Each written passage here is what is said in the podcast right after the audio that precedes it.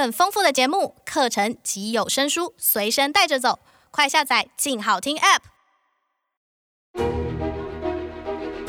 成功绝非偶然，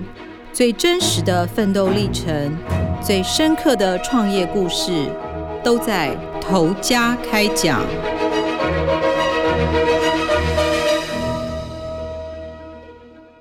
各位听众朋友，大家好，欢迎收听由静好听与静周刊共同制作播出的节目《头家开讲》，我是静周刊财经人物组记者邱婉仁。大家最近过得还好吗？我们这期节目录音的时间是九月份。不知道大家有没有跟我一样的感觉，就是觉得说，哇，二零二一年的夏天好像就不见了。今年夏天最热的那几个月，大家都关在家里自主防疫，不管是居家办公还是远距上课，就是全民当阿宅救台湾。就一转眼，就夏天就这样过去了。因为现在疫情比较稳定，然后又开始有一点秋天的感觉。那我们今天要聊的这位陶哥，他其实对于夏天消失，他就很有感觉。我们今天要讲的是一九四七年，也就是民国三十六年啊，就在台北西门町跟中山堂附近开幕的雪王冰淇淋。如果你是一个在地的老台北人，讲到雪王这家冰淇淋老店，应该很不陌生。因为雪王它最大的特色就是冰淇淋的口味非常多。如果你是第一次去他们店里的人，你看到菜单上就是七十几种、六十几种口味，会犯那个选择困难症。而且它不只是口味很多，而且还很奇怪、很奇特。就是除了一般，就是我们知道啊，像什么红豆冰啊、芋头冰啊、草莓冰、芒果冰这种很常见的冰淇淋之外，它最特别就是它有很多那种咸口味的冰淇淋，像猪脚冰淇淋啊、麻油鸡冰淇淋，还有肉松冰淇淋。另外还有像什么辣椒啊、芥末，它都可以拿来做冰淇淋，九层塔也可以。这种口味就是奇怪到你看到这个菜单，你乍看一下，你就会觉得说，哈，这个是冰淇淋吗？或者是说这些东西怎么可以拿来做冰淇淋？但是我们刚刚讲的像猪脚啊、肉松这些咸口味的冰淇淋，通通都是雪王他们这一家的招牌，而且口味就是我很负责任的说，其实还蛮好吃的。那口味的部分我们可以后面再讲。那其实这家店在台北开了七十四年啊，从创始人这个高日新老先生到现在已经交棒给他第三代，也就是他的长孙高庆丰在当家做主。那今年这个高庆峰就碰到一个很棘手的问题，就是五月中大家都知道本土疫情爆发嘛，就开始不能内用啊。那你路上连路过的客人都很少，因为路上基本上都没人嘛。那以往这个夏天卖冰淇淋啊，不管你是卖冰淇淋、卖串冰还是卖饮料，以往夏天其实就是这些行业的旺季。结果这个夏天路上都没有人。那大家看新闻，可能或多或少也知道，就是很多老店、很多名店，就是在这个疫情之下撑不住就倒了。那高庆峰要怎么办呢？那我们去采访他的时候，他就说，从五月中开始禁止内用之后，他们有时候一整天，就是你开店开一整天，只有一组客人，然后那个客人上来买个外带的冰淇淋，他可能就买一球冰淇淋，那等于你今天一整天开店的业绩就只有一球冰淇淋。那有时候最惨就是你店开一整天，业绩是挂零的。这家店我们刚刚有讲嘛，他是高庆丰的阿公高日新创立的。那现在这个店其实就是高庆丰跟他妈妈，也就是这个第二代的老板娘，还有高庆丰的妹妹，这三个人在顾店。那客人不上门，他们怎么办？高庆丰就说他其实跟他妈妈跟他妹妹，就三个人每天就在店里大眼瞪小眼，也不知道该怎么办。大家都会预期说，哎，这会不会像去年那样？因为去年大家如果还记得，就是三月的时候，台湾也有一波小型的疫情，但是没有像今年持续这么久。大家一直在赌说，哎，会不会五月中可能过两个礼拜啊，这个三级警戒就会解除啊？可是没想到五月中这个三级警戒一直不断延长，那整整半个月几乎都没客人。高庆峰都觉得说，哇，这样真的不行，你不能每天没事干嘛？因为你开店下去，店开起来还是有成本支出啊，你那些食材还是会坏掉啊。所以高庆峰他就在想说，那我们到底该怎么办？那我们可以讲一下高庆峰这个人，他今年是四十二岁。那你第一次见到他的时候，你就会觉得说，哇，这个人一定是什么运动健将，因为他皮肤就是晒成那种很健康的小麦色，然后整个人就瘦瘦高高的。他就说，他平常除了固定卖冰之外，他最大的嗜好就是去跑马拉松跟登山。什么全球六大马拉松啊，他都已经跑完了。然后台湾的那种百岳，他已经收集了八十六座百岳，就是非常健康的一个人。他就跟我讲一句话，我印象其实还蛮深刻的。他就说，在登山界其实有一个名言，就是说山在那里，那我们就走向山。那现在客人不来怎么办？他就蛮豁达，他就说，那我就走过去啊，送到他家啊。以前大家会觉得说，你外送可能外送个猪排饭或者什么肉燥饭。就还蛮合理的。那外送冰会不会送到他们家都已经融化光了？高庆峰就在想说，那我怎么去外送嘛？所以六月初他就想说，那我自己来搞外送，因为外送平台可能抽成蛮高的。他就想说，我是不是用一些比较厚的保丽龙啊，然后放一些保冷剂啊，然后抓时间抓地点，自己去外送到府这样子。所以他就去取了一个无疫情的谐音，只要推出，只要你买冰哦，满五百一十七元就可以外送到府。那一开始这个服务其实高庆峰就是先送给他身边的同学啊朋友，然后后来这个消息就慢慢的扩散出去，越来越多人跟他订，他就想说，那我干脆把这个外送服务就放在雪王的官方脸书账号上，他就去打出一个老板来外送的号召，强调就是你今天订，明天就会到。那这招其实还蛮奏效的，我不知道大家前一阵子关在家里居家的时候是什么状况，因为那个时候大家就会担心说，诶，疫情的状况会不会让台湾封城啊？大家要在家里关很久。所以很多人就是随时随地都在手滑，你家里的冰箱跟冷冻库基本上都是满的。那高庆峰推这个外送就蛮成功，因为有的人可能买鸡鸭鱼买久了，就会想说，那我买个甜点来吃干嘛的？所以他最远呢，不止送双北地区，后来还送冰送到新竹啊、台南去。那他说他每次在送这个冰淇淋的时候，他都会跟订购的人聊天，就说，哎，你怎么知道雪王？你怎么知道我们家的冰？那有的人就会跟他说，哎，可能是朋友在订，看到脸书有人分享，我就跟着订。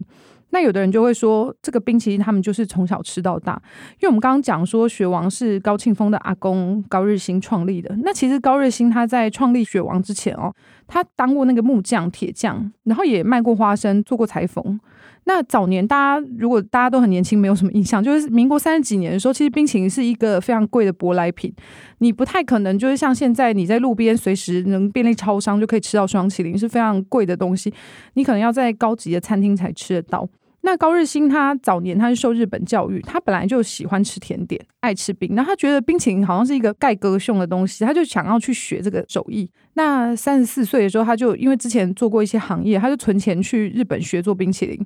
回来之后呢，就在台北市火车站附近这个什么重庆南路啊，跟武昌街这附近就推一台推车在那边卖冰。那他一开始卖的冰其实都很传统，就是什么红豆冰啊、芋头冰。后来他就这样卖冰卖冰，有一个台湾俗语叫做“要赚钱就得一得西北冰”嘛，就是做冰这个事情呢，诶，收入还不错。所以后来他就用卖冰的积蓄去买下现在雪王冰淇淋的一楼的店面。那后来开店做生意之后，八零年代台湾经济很发达，股市都上万点的时候，因为他这个店面很靠近西门町、中山堂，然后附近也有中华商场，所以这一区算是蛮热闹的。那高庆峰说，他们那个店面的周边其实都是什么银行的总行啊、证券公司这些号子，所以他们的以前做生意就是跟着这个股市在变化。假设今天股市收盘涨了，生意就会非常好，因为大家就会来庆祝啊。因为可能以前的冰没有像现在，他们现在一球冰大概是将近要一百元，那以前可能就是十五块、二十块。可是，在以前的情况下，你要花十五、二十块去吃冰，也算是一种。高消费，但是因为大家今天股票涨了，就是心情还蛮好，就会跑去庆祝啊，去赚钱。所以他们那个冰淇淋店其实是从早上十点开门，一路可以卖到晚上十点，然后三百六十五天就是全年无休。大家听到这边可能就会想说，那他干嘛就是去卖咸的冰淇淋？因为一开始你甜的这些冰淇淋感觉就卖得很好。其实一开始是因为高日新他有一些客人，诶，他可能从小吃到大。从年轻吃到老，那你老了之后可能就没办法再吃那种很甜很甜的冰，所以他就想说，那我要怎么去帮这些可能他有罹患糖尿病的客人服务嘛？所以他就去客制化，还蛮先进的想法。他一开始就先去做豆腐冰淇淋。那这个豆腐冰淇淋吃起来就是不甜也不咸，可是你还是可以在吃冰淇淋的过程中享受这个冰淇淋的口感。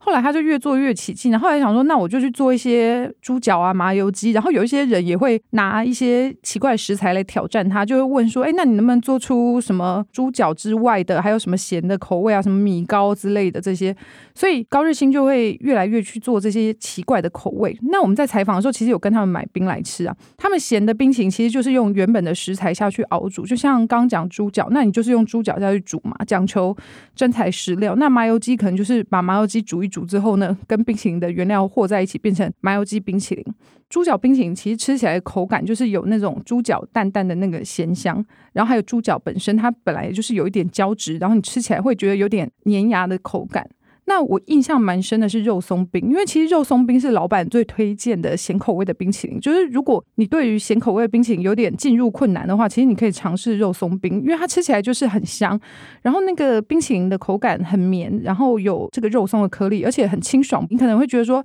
肉松会不会吃起来很油腻？但是其实并不会。那我们一起去采访的摄影记者，他就选择他要吃九层塔口味，他就说九层塔口味的冰淇淋吃起来就是那个九层塔的味道很浓很香。然后带着甜味，你会觉得有一种在吃青酱意大利面的感觉啦。那从小在冰淇淋店长大，我们就会觉得说高庆丰可能很幸福哦。你从小到大每天都有吃不完的冰，但其实高庆丰在他六岁的时候，他父亲也就是这个雪王的第二代老板，他因为一场意外就成了植物人，就长期卧床二十年，都是由高庆丰的妈妈在照顾。那因为爸爸生病了，那你身为家中唯一的男丁啊，他又很会念书，又考上建中，爷爷其实很疼爱他，然后对他期望也很高，我都觉得都说他是金孙呐。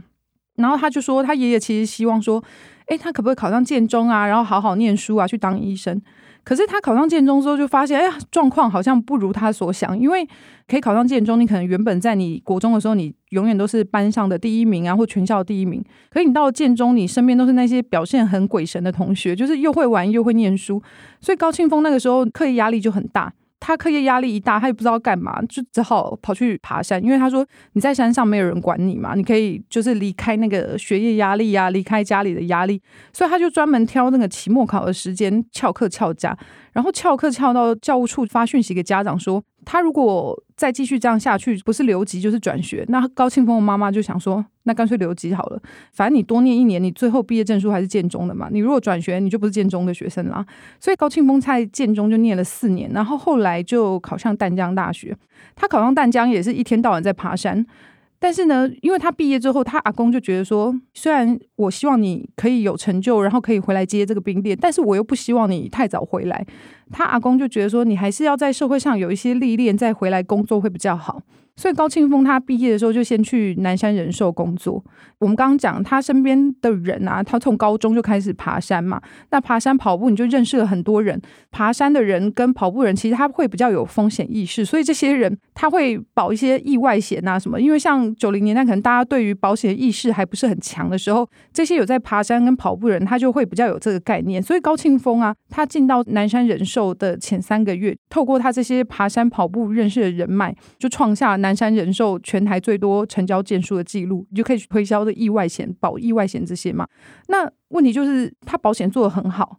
他就会面临一个人生抉择。那我到底是应该还要继续做保险，还是要回去接这个冰店呢？所以二零零七年，那高庆峰就觉得说，他要先远离台湾，好好思考一下人生的方向。他就买了一张纽约进洛杉矶出的机票啊。带他的脚踏车去骑脚踏车横越美国，浪迹天涯。那隔年三月，他就骑骑骑，然后就开始想说：“诶，那我人生未来到底要怎么办？”后来隔年，就是二零零八年三月，他回到台湾，他就决定：“那我就要结婚生子，然后接下这个阿公的担子，因为他不想要这个老店可能就只有做到阿公就结束了嘛，所以他就回来接班，然后偶尔现在还是斜杠会卖一下保险。那他回来接班后两年，就是二零一零年，其实阿公就因为胰脏癌过世。”但是讲到雪王，刚很多有去过雪王的朋友可能会想到，他以前原本的店面其实是在一楼，可是，在六年前呢，因为他们发生了一些家族的争产的纠纷啦，就是原本这个一楼房产是他姑姑所持有，他姑姑就发这个存证信函，想要把这个店面收回租给别人，所以高庆峰他们现在呢是把这个店面呢搬到原来的店址的二楼，这个二楼其实原本是他们的住家。那他就觉得说，当时他在找一楼的店面，大家可能也知道，就西门町那边的店面的店租并不是很便宜，所以他后来找了很久，他觉得很灰心，因为店租非常高。那你又有上一代的争产的这个问题，那那个时候高庆峰的太太又刚生下一对双胞胎，等于他一面要烦工作的事情，一面要烦家里的事情，所以他就后来决定说，那不如我们就。为了让客人比较好找得到他们这家店，我就把这个店面从一楼移到二楼嘛，所以他就紧急停业三个月，然后把这个二楼改装，重现这个老店的光景，就像以前老店在用的桌子、椅子啊，还有阿公时期的那个在挖的那个冰勺是铜制的冰勺，他都一直沿用到现在。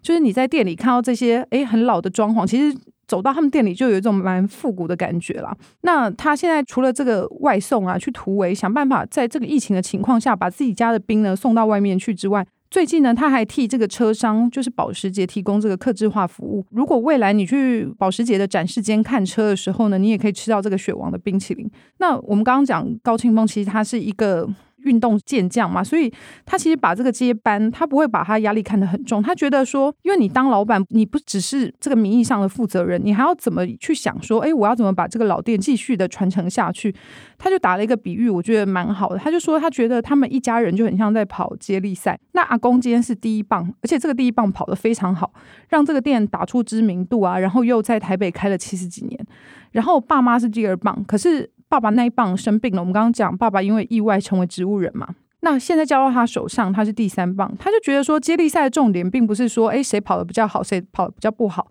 而是说每一棒的人都要把自己这一棒好好的跑，你就可以把前面像比如说爸爸生病那一棒，他把自己这一棒跑好，他就可以帮爸爸那一棒补回来。他也很坦白的说，他不知道接下来他的小孩会不会想接他的这家冰店，会不会是他的第四棒。可是他觉得现在雪王七十四年了，那他现在四十二岁，他的目标是继续好好的努力做，就是把雪王变成一个百年老店。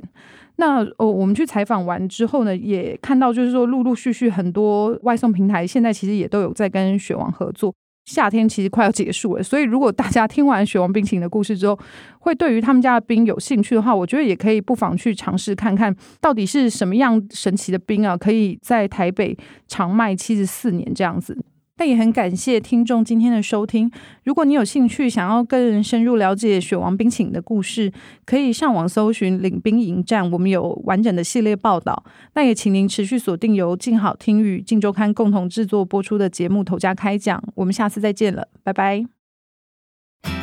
想听爱听就在静好听。